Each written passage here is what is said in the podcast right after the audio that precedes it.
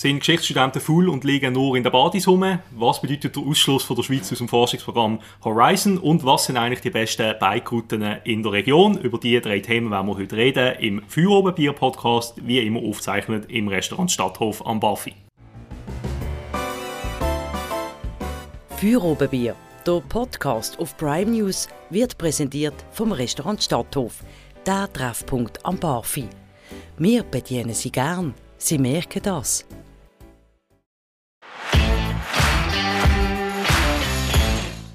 Unser heutiger Gast ist der Matthias Gehring, Pressesprecher von der Universität Basel, selber auch langjähriger Journalist, kennt das Business. Matthias, schön bist du herzlich willkommen. Vielen Dank für die Einladung, ich freue mich mit euch zu diskutieren. Neben mir am Tisch ist der Christian Keller, der Herausgeber von Crime News. Hallo zusammen. Mein Name ist Oliver Stechi, ich bin Co-Redaktionsleiter und ich führe durch das heutige Gespräch. Im ersten Teil werden wir äh, über ein Interview reden, das sehr viel zu reden gegeben hat in den letzten paar Wochen. Ein Interview, das in der NZZ erschienen ist, von der Andrea Frank, die Dozentin ist für Wirtschaftsgeschichte, unter anderem auch in Basel doziert. Und Frau Frank hat gesagt, in diesem Interview kurz zusammengefasst, dass Studierende in, in der Geschichte oder generell in der Geisteswissenschaften unmotiviert sind. Sie würden sich durchs Studium kiffen. All die Vorurteile, die man halt hat von diesen viel ein so, das hat sehr viel zu reden gegeben. Matthias, da würde mich interessieren als erstes, wie viele Telefone hast du bekommen an dem Tag, das Interview erschienen ist? Es sind ein paar, ein paar Telefone zuerst aufgeregt, aber je mehr man darüber diskutiert hat, je mehr man es analysiert hat, desto entspannter ist man geworden. Weil das ist eine Wahrnehmung von einer Dozentin, die wir zur Kenntnis nehmen. Aber man muss auch sehen, wir haben dann gemerkt, die Dozentin die hat in den letzten zehn Jahren an der Universität Basel genau zwei Lehrveranstaltungen bestritten. Also vielleicht sagen wir mal 30 Studierende Kontakt gehabt in zehn Jahren was sehr wenig ist. Und das Feedback, das wir sonst bekommen von unseren Dozierenden, aber Studierenden auch, ist doch, dass sie sich nicht sehen, so wie sie Frau Frank beschrieben hat, sondern dass sie eigentlich motiviert im Studium sind. Und da ist der Eindruck in Fall nicht, was sie hier schildert? Ja, das ist ihr persönliches Urteil. Sie, sie dürfen das so schildern. Die Frage ist einfach auf was passiert das. Wenn ich Dozent bin, bin selber Dozent an der Fachhochschule, wenn ich demotivierte Studierende vor mir habe, dann ist meine erste Frage, was mache ich falsch? Mhm. Wieso kann ich den nicht motivieren? Und nicht, wie sollen die jetzt an dem Handy hängen? Weißt du, wir haben das auch schon diskutiert bei uns auf der Redaktion. Du findest, sie hat grundsätzlich recht. Du hast das auch so erlebt, wo du Geschichte studiert hast. Kannst du das so bestätigen? Genau, also ich wollte vielleicht noch vorausschicken, ich habe in Zürich äh, und in Basel Geisteswissenschaften studiert. Ich bin auch einer der, der Dorfbar kifft. ähm, und ich habe dann eben doktoriert in Basel und habe die Seminare alle erlebt. Und was ich jetzt einfach sehr scharf finde in dieser Debatte, ist, dass jemand ein mutiges Interview gibt, wo man vielleicht Sachen sagt, die nicht ganz zutreffen oder wo man darüber diskutieren kann, aber ein paar Kernaussagen macht, die ich aber schon finde und ich schon lange finde, müsste man viel mehr darüber reden. Und es passiert genau das, was dann immer passiert. Jetzt geht man aufs Nebengleis und tut über die Sachen reden, die ablenken. Aber das Kernthema, nämlich die Wettbewerbsfähigkeit von Leuten, die Geisteswissenschaften studieren, die ist für mich das Thema. Und über das, finde ich, müssten wir viel, viel, viel, viel mehr diskutieren. Und ich erlaube mir das Urteil, und das ist wichtig, ich erlebe das Urteil, weil ich selber die Seminare erlebt habe, in Basel, in Zürich und weil ich da oft den Eindruck habe, weil ich dort schon geschafft habe, im Tele Basel berufstätig bin, dass, das nicht, dass da Leute nicht fit sind für den Arbeitsmarkt. Ähm, ich will das nicht pauschalisieren, es geht nicht um das, ich will auch niemanden beleidigen, ich will auf keinen Fall Dozenten irgendwie blöd anmachen, aber ich will, dass man über die Frage diskutieren kann, was mich extrem stört, und da bin ich überzeugt, das findet der Matthias auch. Die Uni ist ein Ort der Diskussion. Und es muss möglich sein, dass jemand auch so Aussagen macht. Es ist natürlich klar, es ist ein bisschen provokativ gesehen, das weiß auch die NZZ, äh, die haben das groß gebracht. Und jetzt wäre eigentlich die Meinung, zu diskutieren und nicht einfach die Frau Frank blöd anzustellen. Ich teile einen Teil von den Äußerungen, Christian. Ich bin der Meinung, die Debatte muss man führen. Ich würde mal sagen, dass Frau Frank das sehr ungeschickt gemacht hat, weil sie als Wissenschaftlerin eigentlich nicht Fakten geliefert hat. Sie hat ähm, Pauschalurteile gemacht, sie hat so anekdotisch hat sie Sachen eingebracht, wo dann einfach, wenn jemand so wenig doziert an der Uni Basel, dann einfach für eine Wissenschaftlerin einfach, es langt nicht. Dass man die Debatte muss führen halte ich für unbestritten. Jawohl, es ist wichtig, dass die Leute am Arbeitsmarkt funktionieren, aber dann ich denke mal, mit diesen zwei Sätzen, mit diesen Äußerungen, erstens mal über, über die Nachnamen von den Studierenden und die Tatsache, dass sie nur irgendwelche äh, Spiele machen und Ferienfotos austauschen, hat sich äh, die Frau als Wissenschaftlerin letztendlich auch selber disqualifiziert. Die, die Debatte muss man führen, wenn man Fakten liefern kann. Und in dem Moment, wo man Fakten bringen kann, und die Fakten gibt es sicher dazu, dann kann man eine ernsthafte Diskussion führen. In dem Moment aber, wo jemand kommt und der so einfach wirklich Stereotypen dient, ist es einfach schwierig, wirklich eine sachliche Debatte zu führen. Weil dort, finde ich, müssen wir auch mal die Studierenden in Schutz nehmen. Weil selbstverständlich gibt es überall in der Gesellschaft gibt's ein paar, die so unterwegs sind oder so. Aber ein grosser Teil der Studierenden sind seriös da unterwegs und wollen ein Studium abschließen und wollen einen guten Job machen später. Und die müssen wir auch schützen. Ich würde hier gerne noch einhaken, das ist etwas, was mich extrem gestört hat an diesem Interview, oder so ähm, fast schon diffamierende Behauptungen, wie einer von 15 sagen, bekifft äh, im Seminar. Also ich würde nicht wollen jetzt bei der Frau Frank im Seminar sein, ganz ehrlich, wenn so jemand über mich herzieht mit völlig unbegründeten, äh, unbelegten, diffamierenden Behauptungen. Aber was ich schon auch finde, über was man vielleicht reden müsste, ähm, der Kern von dem Interview. Der Kern, wo mir auch, wo ich damit einverstanden bin, ich habe auch Geschichte studiert in Basel, bin immer noch dran, ähm, jetzt mit einer Dissertation, habe viele Semester an, an, der Uni verbracht. Und was ich schon empfinde, jetzt verglichen mit anderen Fakultäten, mit der juristischen Fakultät, mit der Wirtschaftswissenschaft, mit der Naturwissenschaft, es fehlt an der Philhist-Fakultät neu mehr durch einen gewissen Leistungsgedanke, dass halt auch mal jemand das Studium nicht besteht. Also ich, ich kenne niemanden, der eine Geschichte oder Germanistik oder ein Medienwissenschaftsstudium nicht bestanden hat, weil er irgendwie eine Prüfung nicht bestanden hat oder eine Seminararbeit nicht bestanden hat. Gewisse Leute fliegen dann vielleicht raus, wie sie von sich aus aufgehen, wie sie die Arbeiten nicht auf die Reihe kriegen. Aber dass man wirklich eine Prüfung hat, wo man dann nachher rausfliegt, wo 30, 40 Prozent vielleicht rausfliegen, wie das in anderen Studiengängen völlig normal ist, ähm, wenn es heftige Prüfungen gibt, das, das fehlt noch durch an der Philhist-Fakultät und ich frage mich, warum. Warum ist das so? Die Debatte darf man feiern, nur bin ich der Falsche. Ich glaube, da müssen wir jetzt wirklich da müssen wir mit der Fakultät diskutieren. Und das ist eine schwierige Diskussion. Aber ähm, wie gesagt, dass man gewisse Leistungsgedanken kann reinbringen kann, teile ich, weil später, wenn die Leute irgendwo dann in der privaten Wirtschaft ankommen, werden sie auch an ihrer Leistung gemessen. Also in dem Sinn. Und ich glaube, da gibt es einen Weg, dass man gerade mit gewissen ergänzenden Fächern gewisse Skills mitgibt, gerade im Doktorat, denen, wo dann wirklich auch dazu befähigen, später in, in, in der Berufswelt besser zu realisieren. Aber die Debatte soll man führen, aber eben dann bitte schön sachlich und nicht polemisch, weil das, was Frau gemacht hat, ist natürlich eine ganz bewusste Provokation gewesen. Und wenn ihr als Journalist so etwas würdet schreiben dann wäre die Hölle los. Also als Journalist müsste man so Fakten eher überprüfen. Und wenn das eine Wissenschaftlerin nicht macht, dann ist das schon eine Art Armutszeugnis. Ja, da bin ich einverstanden, da kommen wir nicht drum, das ist so, das ist klar, aber eben, es gibt jetzt sehr viele Leute, die sich Schulterklopfen abholen, indem sie jetzt sich hier empören und elegant ums eigentliche Thema drum herumreden, wo du selber jetzt auch gesagt hast, die Leistungsfähigkeit müsste mehr reinkommen. Und ich möchte auch noch sagen, als Arbeitgeber, wir haben immer die Leute, die sich bewerben, ähm, auch das ist jetzt wieder subjektiv, ähm, nicht das Abbild von allen sicherlich, aber wenn ich einfach Leute habe, die schon an der Uni sind in diesem Seminar und in jedem zweiten Satz einen Rechtschreibfehler, es ist kein Verständnis da für einen Text, ich muss eigentlich von vorne anfangen, dann muss ich dann schon sagen, ja, also, wer schaut das an? Das gehört für mich auch dazu. Und für mich gehört halt auch die Auftrittskompetenz an einer Uni dazu. Ähm, ich habe Seminare erlebt, da haben einfach Leute abblatt ihre Texte abgelesen und nachher haben alle geklopft und gesagt, wow, das ganz toll, super spannend gesehen. Nein, es ist nicht gut gesehen.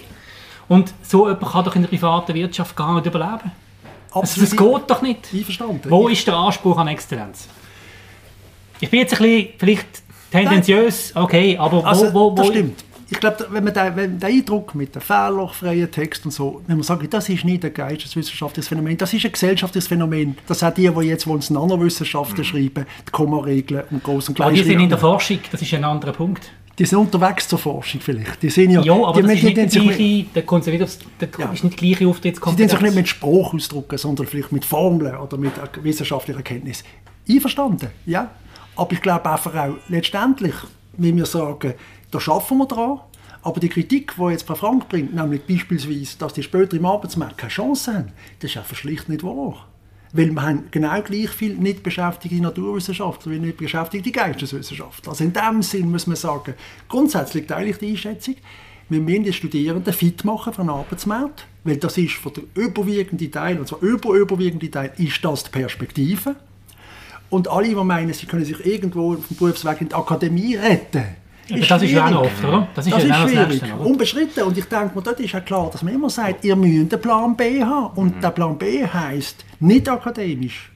Und das heisst aber in dem Sinn, Fähigkeiten haben, die im Arbeitsmarkt gebraucht werden. Aber wird das an der Uni wirklich auch vermittelt? Ähm, oder dass man auch vielleicht schon von Anfang an den Leuten auch sagt, hey, es können nicht alle, oder, die jetzt Geisteswissenschaft studieren, es können nicht alle in die Wissenschaft und es können nicht alle Lehrer werden. Man braucht noch irgendeine Alternative, oder? Und ich habe das Gefühl, in meinem Studium, das ist einem nie so wirklich vermittelt worden. Klar, da kann man sich sagen, die Leute müssen sich selber darum kümmern. Ähm, aber weißt du, dass es verpflichtende Berufspraktika vielleicht gibt in gewissen Modulen, ähm, das ist noch sehr rar. Also, soweit ich das überblicke, gibt es das eigentlich fast gar nicht, oder? Das ist nicht ein Prozess, der an einer Uni langsamer geht als an anderen Orten. Weil ihr kennt selber, was an der Uni gesehen da kann man nicht einfach wie ein CEO sagen, ab nächstes Jahr hätte ich gerne A, B, C. Aber so wie ihr unsere Rektorin, die uns auch kennengelernt haben, ist sie sicher jemand, der genau in die Richtung denkt. Sie ist sehr interessiert daran, dass unsere Abgänger in der Privatwirtschaft Erfolg haben. Und darum haben wir auch dort sicher Druck da. Nur das ist etwas, was an der Uni erarbeitet werden dort ja beispielsweise selbstverständlich hätte die Berufspraktika, die man muss machen, wenn man gewisse Studien macht. Es gibt andere Universitäten in den USA, die das machen. Beispielsweise in Boston hat es eine ganz tolle, in Northeastern, wo alle Minen ein Jahr in Praxis gehen. Und mhm. das ist letztendlich selbstverständlich für den Arbeitsmarkt spannend. Mhm. Aber das ist ein Weg, wo man sieht, wo man sich bewusst ist, dass es in diese Richtung gehen Aber da kann man nicht so schnell wie in der Privatwirtschaft beschreiten an Uni, wo doch alles eigentlich muss im breiten Konsens verabschiedet wo, wo, werden. Wo hapert es denn? Das ist, das ist ein langes Thema. Ist ja jetzt nicht neu, dass man das, über das redet. Also ich bin jemand, der aus, der Privatwirtschaft, aus der Privatwirtschaft kommt und ich denke, ein Punkt ist, dass natürlich Leute, die am Schluss in Leitungsfunktionen an der Uni sind, also Professorinnen und Professoren, natürlich die meisten gar nicht in der Privatwirtschaft gesehen sind. Das heißt, die wissen eigentlich gar nicht, wie das dort funktioniert, was man dort muss können. Und von dort her denke ich mir, ist es wichtig, dass es eben auch sozusagen in der Ausbildung Faktoren gibt, wo man eben sagt, es ist halt Leute eben, wie, wie präsentiere ich gut? Wenn ich vorne der Professor oder Professorin eine Vorlesung macht, indem er eigentlich das Buch, das er geschrieben hat, vor zehn Jahren jetzt vorliest, dann ist ja klar, dass die Studierenden es auch so machen, weil sie denken, das ist mein Vorbild. Und da braucht es nicht eine Art wie Generationenwechsel von jüngeren Leuten, die anders auch didaktisch unterwegs sind, die andere Medien einsetzen, um das Ganze zu dynamisieren. Ja, oder auch hier einfach ein meine Erfahrung. Nehmen wir das Beispiel Medienwissenschaft. Das finde ich ein schwieriges Fach, weil ich nicht ganz sehe, was dort Leute wirklich lernen. Ähm, wenn ich dann sehe, wie die in der Praxis ankommen, nämlich mit nichts. Leute, die Medienwissenschaften studiert haben und bei uns auf die Redaktion kommen, um sich zu bewerben, wissen von den Medien nichts. Das ist reine Theorie, nicht praktikabel umsetzbar. Und da wäre jetzt für mich zum Beispiel, und das ist für mich das, was Frau Frank angesprochen hat, oder? Wo da müsste doch, da müsste doch eigentlich klar sein, dass verpflichtend, wie das Dali schon gesagt hat, ein Praktikumsnachweis muss erbracht werden, um die praktische Materie überhaupt zu kennen. Also sonst redest du über, über einen Gegenstand, wo du wirklich null Ahnung hast und dann tust du noch theoretisieren. Unser Markt ist so dynamisch. Und ich sage immer auch den Medienwissenschaftlern, wenn es brennt, müssen wir nicht Studien machen, dann müssen wir einfach hingehen und, und darüber schreiben. Und das muss man einfach praktisch lernen. Das kann man nicht in einem Buch nachlesen. Das ist der Punkt, den ich finde, wo einfach mehr müsste kommen. Ja, ich meine, die Kritik müssen wir, ähm, müssen wir ernst nehmen. Und als jemand, der ganz lange bei der Zeitung geschafft ja, du weißt ja, wie es ist, oder? Kenne ich, kenn ich wirklich, wie das ist. Ich du kennst all die Bewerbungen. Ich, ich kenne das aus der Praxis auch. Ich denke einfach, der Prozess hat man angestoßen. Es ist der Lead, ganz klar an der Uni, ist für den Bereich Lehre und Forschung bei den Fakultäten. Die müssen das ernst nehmen. Und wir können davon ausgehen, dass ähm, also ich habe da wenig mitzureden, ich bin der Pressesprecher, Leid Kommunikation und Marketing, aber dass das sicher etwas ist, auch im Gespräch mit der Fakultät, die Nähe zur Praxis immer wieder thematisiert wird, weil selbstverständlich muss ein Interesse sein von uns, dass die Menschen irgendwo ein Wissen haben, was sie nicht in der Privatwirtschaft können nutzen und zwar gewinnbringend. Weil je besser ich meinen Job da machen kann, desto zufriedener bin ich, desto mehr habe ich Perspektive. Ja, genau, das ist, auch, und das geht es eigentlich auch noch, oder? Ja. Mhm. Und, und von dort her ist es ja, wie, wie, wie, wie kann ich, schaffe ich es, dass es während dem Studium eigentlich schon den Praxisbezug gibt, wo, wo eigentlich, muss man auch sagen, wo die Fachhochschulen natürlich jetzt ähm, in dem Sinn einen Vorsprung haben, weil die Leute schon oft aus der Praxis kommen, viel näher an der Praxis sind, aber gleichzeitig eben trotzdem noch sozusagen die Grundlagenforschung. Also die Universität muss sich am Schluss auch noch von der Fachhochschule unterscheiden, dass sie sagt, sie tut eigentlich Charaktersdenken von einer, von einer Persönlichkeitsbildenden, also eine persönlichkeitsbildende ähm, Ort, wo man eigentlich den Leuten nicht genau wie berufsbefähigende ähm, Skills mitgibt. Das haben wir zum Teil, in der Medizin haben wir das, Da ist eigentlich am Schluss hat man einen Doktor, oder? Ja. Wir haben es zum Teil in News, oder, wo man den Anwalt machen und so. Und, aber wir haben es in vielen anderen Bereichen, sind wir eigentlich eine Universität, die einfach ein breites Denken fördert. Das ist ja auch richtig. Ich wollte auch sagen, Genau. das ist auch nach wie vor wichtig, oder? Ähm, ich glaube, man muss wirklich auch unterscheiden, ein Medizinstudium und ein Geschichtsstudium sind einfach auch zwei verschiedene ähm, Sachen. Ja, es ist kein ein Geschichtsstudium, ist keine Berufsausbildung Im und auch ein Medienwissenschaftsstudium ist kein Berufs... Im Englischen tun wir unterscheiden, haben wir Medical School, School of Law oder Law School und hat dort bewusst nicht mehr School, weil es wirklich eine Art, einen Unterricht, der am Schluss einen berufsbefähigenden Genau. Abschluss gibt. Und da denke ich, das ist schon der Unterschied. Jetzt muss man aber auch schauen. Oder da, beispielsweise im Journalismus hat man sehr viele Historikerinnen oder, oder beispielsweise auch Juristinnen und Juristen. Weil sagen wir, Journalismus, gerade, das weißt du, Christian, Bundesbahn und so, ist sehr viel gesetzgebend und so weiter. Da ist nicht, wenn jemand jetzt einen juristischen Rucksack hat oder einen historischen, ist einfach sehr viel wert, weil er die Sache oder sie kann einordnen und in dem Sinne glaube ich, jetzt dort ist es, wenn man vorher den Vergleich gemacht hätte mit den Medienwissenschaften, wahrscheinlich für eine journalistische Karriere, ist es wahrscheinlich, meine Erfahrung, wenn ich eine News gemacht hätte oder, oder Geschichte, äh, wahrscheinlich hilfreicher als Medienwissenschaften. Absolut, völlig. Oder? Total, also das ist klar. Ich, ich frage mich einmal, ob vielleicht auch dort wir wie die Uni haben, wo ein bisschen noch ein Modell hat, das früher noch funktioniert hat. Das ist aber nicht der Vorwurf von der Uni. Ähm, oder früher hast du wahrscheinlich können mit 28 in den Beruf einsteigen Und ich sage einfach allen, wenn ihr mit 28 in den Journalismus einsteigt, das sind ihr weg vom Fenster. Ist viel zu spät. Das ist wie wenn du sagst, ich will mit 28 ein Fußballprofi werden. Die anderen gehen dann in Pension. Ein bisschen übertrieben gesagt. Das liegt heute nicht mehr drin. Zuerst Studium und dann Beruf. Das muss wirklich viel früher anfangen. Weil wir haben schon so viele Praktikanten bei uns gehabt, die nachher müssen sagen, ja, sie, also, sie haben das nicht gewusst, das ist, das anstrengend, was sie gedacht haben, sie viel mehr und sind richtig auf die Welt gekommen und haben dann auch gemerkt, dass ihnen das gar nicht gefällt. Also das ist auch noch das Problem dann, wenn jemand dann vielleicht erst spät merkt, dass das eigentlich eine Berufsgattung ist, die ihm gar nicht entspricht. Und das ist im Sinn von der Ausbildung von jemandem und seinem Werdegang ja auch nicht gut. Ja, ist noch schwierig. Ich bin jetzt jemand, der äh, sehr speziell gestaltet ist. Ich habe Architektur studiert an der ETH und zum Studium ein bisschen mitfinanzieren und ich bei der BATS auf in der Sportredaktion schreiben. Und habe dann immer mehr geschrieben, im Lokal, im Sport, habe fotografiert, dass ich am Schluss eigentlich das Studium fertig gemacht habe, nicht mehr abgeschlossen, weil ich schon einen Job Lokal habe. Ja, aber siehst, das ist der klassische Weg, genau aber, so. aber ganz wichtig ist für mich, wenn jetzt jemand will kommen sagen, das Architekturstudium ist ja verpfüchst gewesen, muss ich sagen, nein, weil das hat mir trotzdem extrem viel mitgegeben. Das heißt, ich bin auch jemand, der sagt, wenn du einen Studienabbrecher hast, das ist nicht verloren, weil die Person, solange sie da war, hat etwas mitgenommen. Ich in der Statistik werde geführt als Studienabbrecher und leite jetzt Kommunikation und Marketing von der Uni. Also von dort her denke ich mir, ähm, wenn ein Studium, was immer es ist, dazu führt, irgendwo das Menschenbild, die Persönlichkeit zu prägen und letztendlich ein guter Rucksack ist, von ins Leben zu starten und wirklich zu liefern, ist das wunderbar. Oder?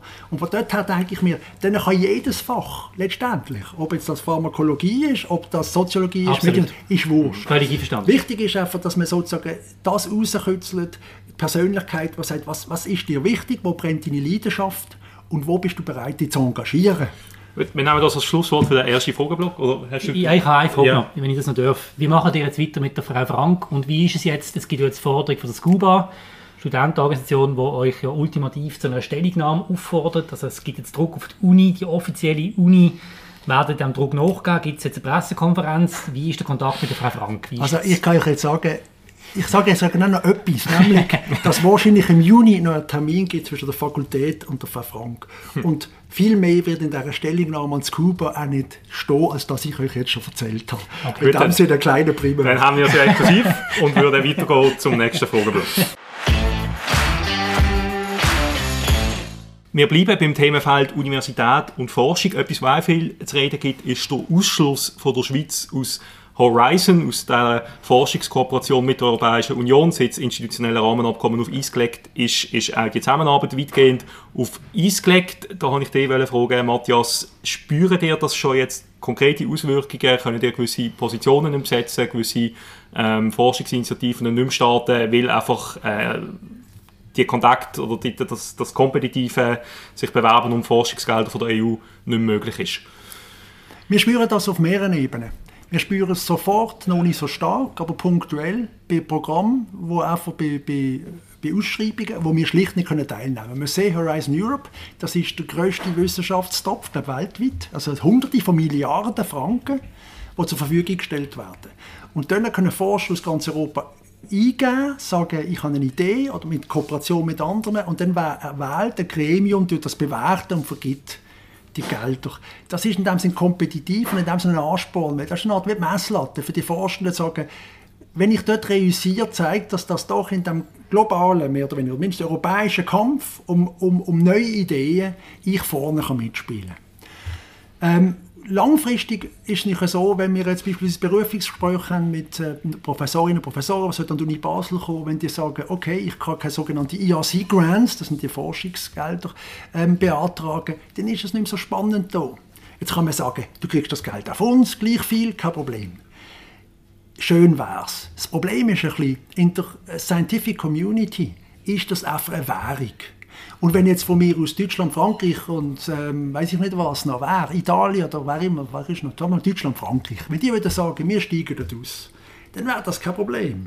Oder nie so ein großes Problem wie die Schweiz. Die Schweiz ist der kleinste Player in dem. Und wenn die Schweizer verdrossen sind, dann tut das den anderen nicht wahnsinnig weh.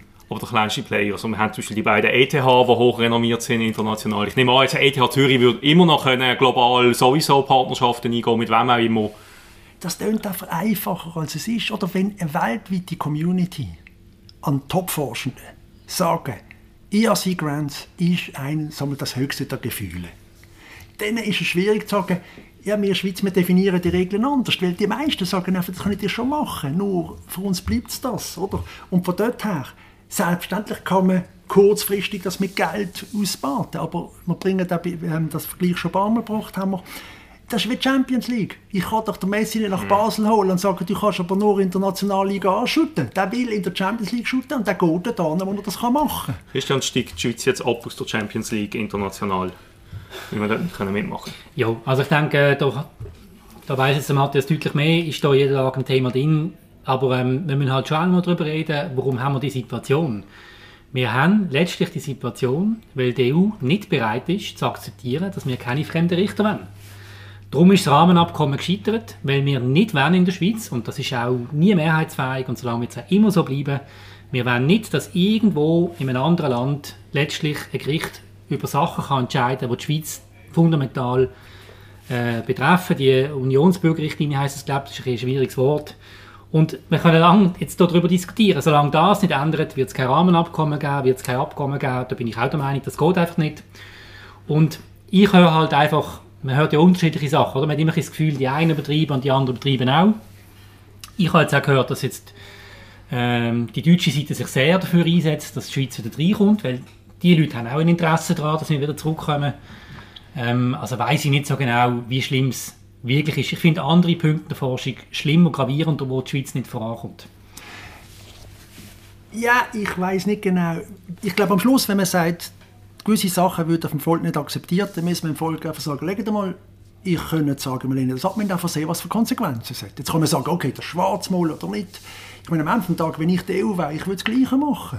Man kann sagen, das ist ein schöner Druckversuch, zu sagen, wir gehen jetzt mal bei der Forschung euch das und schauen mal, ob ihr euch bewegen. Und darum die Idee beispielsweise, die Uni Basel sollte eine Filiale in Grenzach aufmachen. Das ist ein Thema, oder? das, ist, das ist Das haben mir aber auch ein Start-up gründer erzählt. Da das, das ja, Start-up ist etwas anderes. Ein aber einfach in wieso geht das nicht? Wieso kann die Uni Basel nicht in Lörrach eine Filiale aufmachen? Ja, weil ein Start-up ist, ist, ist einfach ein privates Unternehmen. Wir sind öffentlich-rechtlich mit Trägerkanton Basel-Stadt, Basel-Land, bis wir in Deutschland eine Filiale aufmachen und die akkreditiert ist in Deutschland. Das geht Jahrzehnte. Die Deutschen doch nicht auf eine Schweizer Uni auf deutschem Boden akkreditieren. Also es ist alles nicht so einfach. Und, und das Zweite ist natürlich, ich denke, es ist eine Güterabwägung. Was ist uns am Schluss wichtiger? Und ich bin da emotionslos, wenn man am Schluss Schweizer Volk sagt, uns ist es wichtig, dass wir über jede Gesetze selber können entscheiden können. Dafür sind wir bei Horizon ähm, Europe draussen. das ja. ist eine extreme Gegenüberstellung.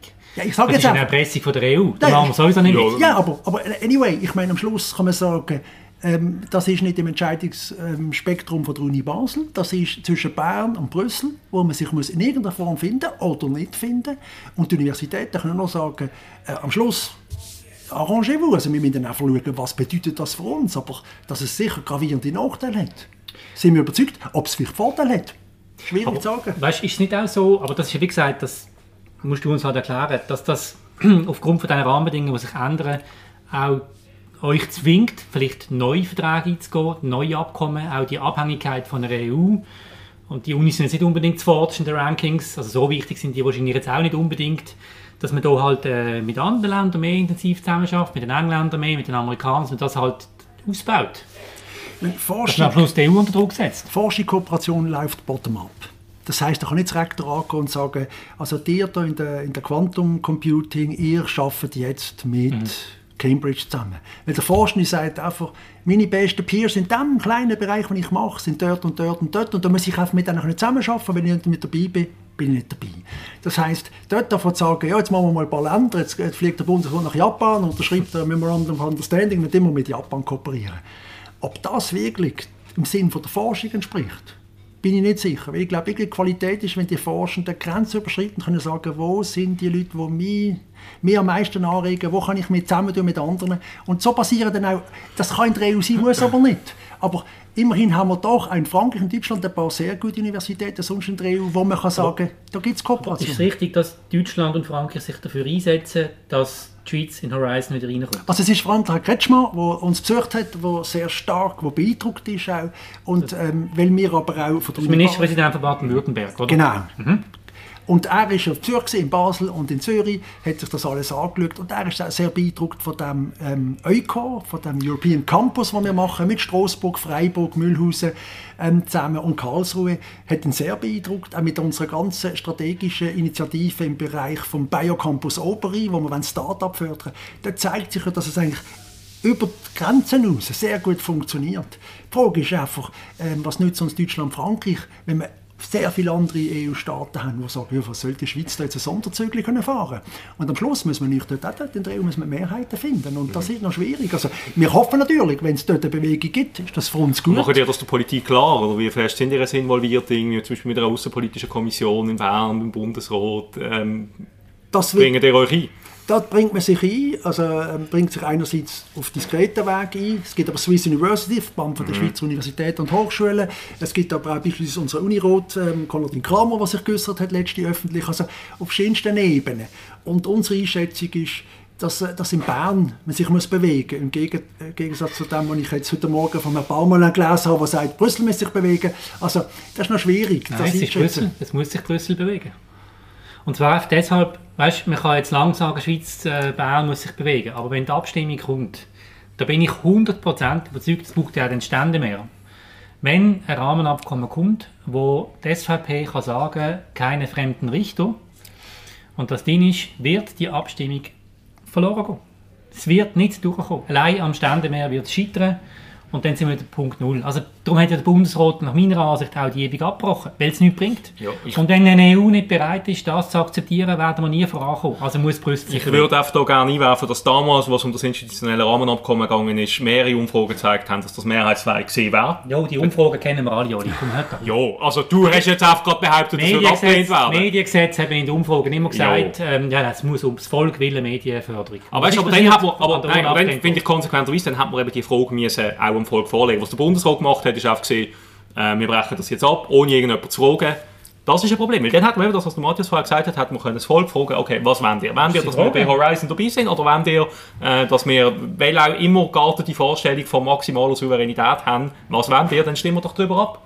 Ich merke gerade, ich da moderiere ich ein Strickgespräch. wir haben da, wir haben da Meinungsrelation. Oli, Oli ist noch jünger, er irrt sich oft. Ähm, nein, aber Oli, du weißt doch ganz genau, du kennst die Politik, du bist ja sehr politikaffin, du weißt ganz genau, dass es keine Chance hat vor dem Volk. Das würde ich jetzt so es nicht sagen. Nein, wenn man aufzeigt, was die Alternativen sind. Du wirst in Zürich eine Mehrheit haben, in Basel sowieso und der Rest sagt nein. Ich aber dann haben wir auch einen neuen Auskontakt. Ich glaube, sagen, okay. wir müssen so gut sein in der Forschung, dass wir das gar nicht nötig haben, uns von der EU gar nicht nötig. Das müssen wir doch nicht, wir sind viel zu gut. Nein, das ist so die Überheblichkeit. Nein, das, nein, das, nein, das, ist, das ist so die selbstbezogene Schweizer Überheblichkeit. Wir können alles sowieso besser als alle anderen. Wir sind wir gar niemand. Das haben wir gemerkt, bei Corona funktioniert das nicht. Bei dem Krieg in der Ukraine funktioniert das auch nicht. Es braucht europäische Lösungen für globale Probleme. Ähm, und das Abkapseln, das funktioniert nicht. Das ist mein Meinung. Ich hätte ja gestimmt bei dem ich, kann auch, ich denke einfach, die Forschung ist, funktioniert global. Forschende kennen in dem Sinne keine Landesgrenzen, sondern die suchen sich die besten Gleichgesinnten in ihrem Fach und versuchen das Beste zum Wohle der Gesellschaft im idealen Fall. Und Zu welchen Rahmenbedingungen? Das muss die Gesellschaft aushandeln. Und wenn die Gesellschaft sagt, ja nein, uns ist das eine wichtiger als das andere, dann können wir zwar sagen, es bedauern wir, und die Gesellschaft muss letztendlich, letztendlich auch den Preis zahlen für das. Aber ähm, in dem Sinn ja. hat die Universitäten und die Akademien haben relativ klar gesagt, dass sie dort mitmachen wollen.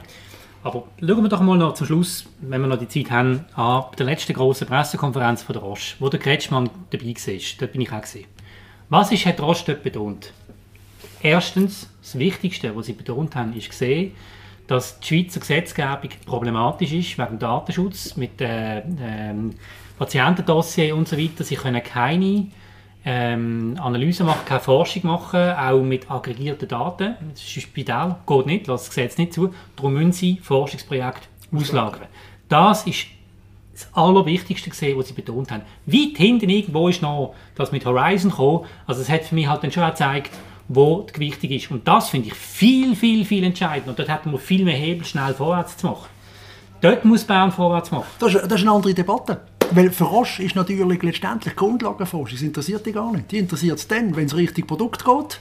Und dann, wenn sie das im Umfeld ja, von einem guten Startup und Spin-off kaufen. Ja, wir haben auch, ja, wir haben auch eine Uni. Also, ja. Also weißt du, Roche ist nicht der einzige Player, der oh, die Wissenschaftspolitik ja. von der Schweiz etwas äh, definiert. Wir sind mal bei Jo, jo, jo. Grundlagenforschung, da muss die Gesellschaft investieren. Und wenn du gute Grundlagenforschung hat, dann ist das attraktiv für die grossen Firmen, weil es genau. ist eine Grundlagenforschung, entstehen Startups, Spin-offs und die kaufen sie dann. Und darum werden sie in einem Biotop sein, wo das stattfindet. Genau. Aber eigentlich interessieren sie sich nicht für Grundlagenforschung, das überlassen sie im Staat.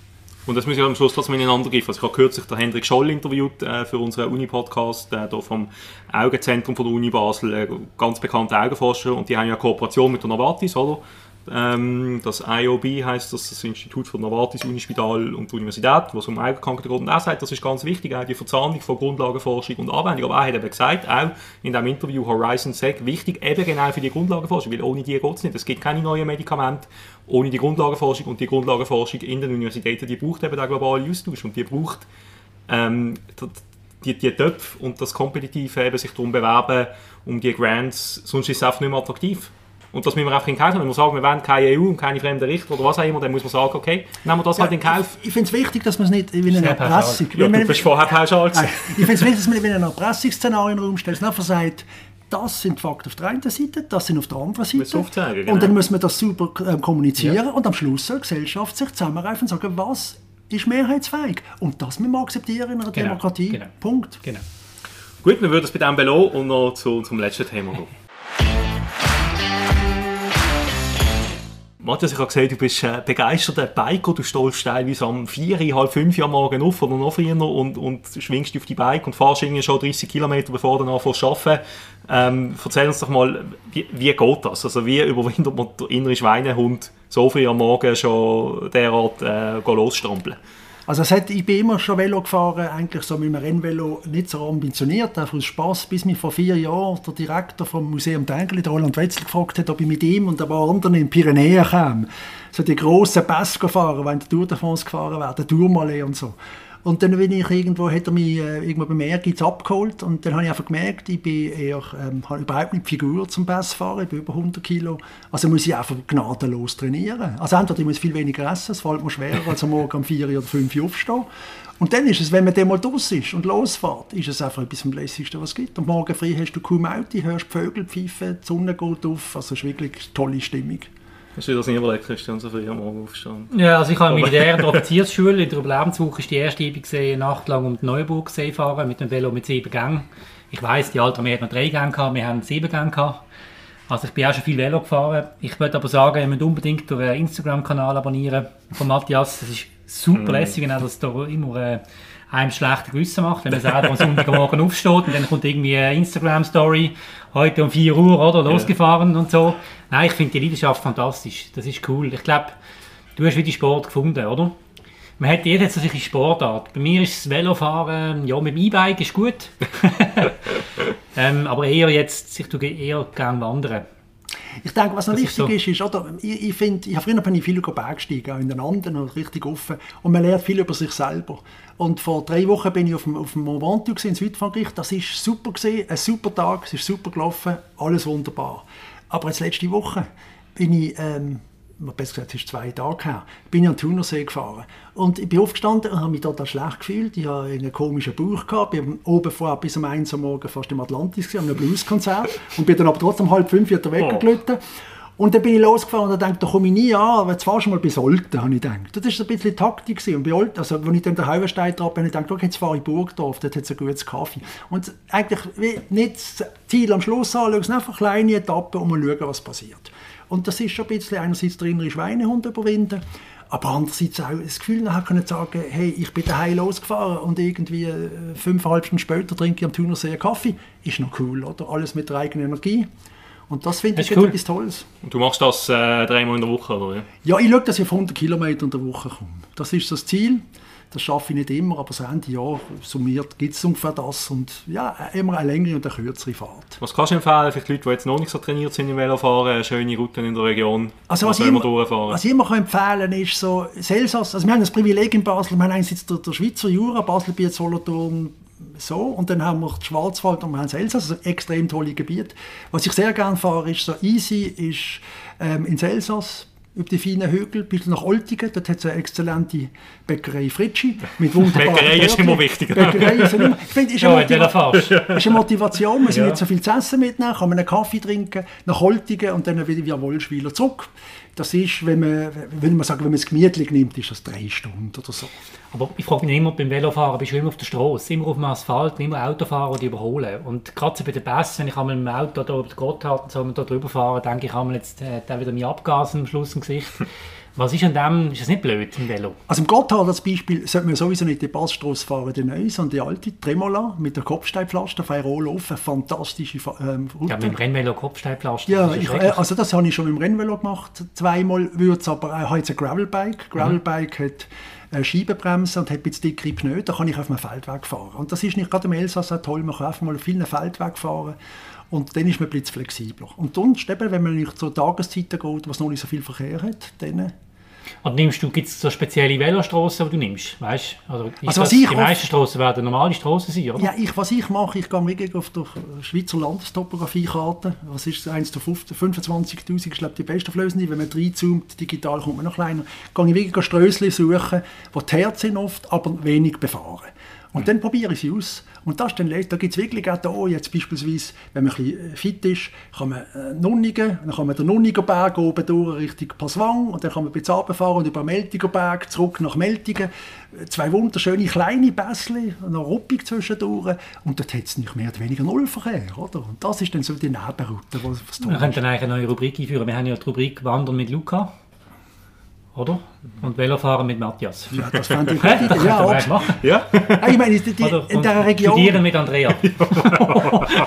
Also, die, die, die Region kann wirklich, ich meine, ich denke, wir sind wirklich die, die Größe von dieser Stadt bringt es eben auch, dass du nicht weit musst fahren bist, nicht in der Natur bist. Du bist schnell im, im Ja, der Langen Erle, du bist schnell im Altschwiler Wald, du bist schnell auf dem Bodenholz und das ist wirklich äh, toll an dieser Stadt.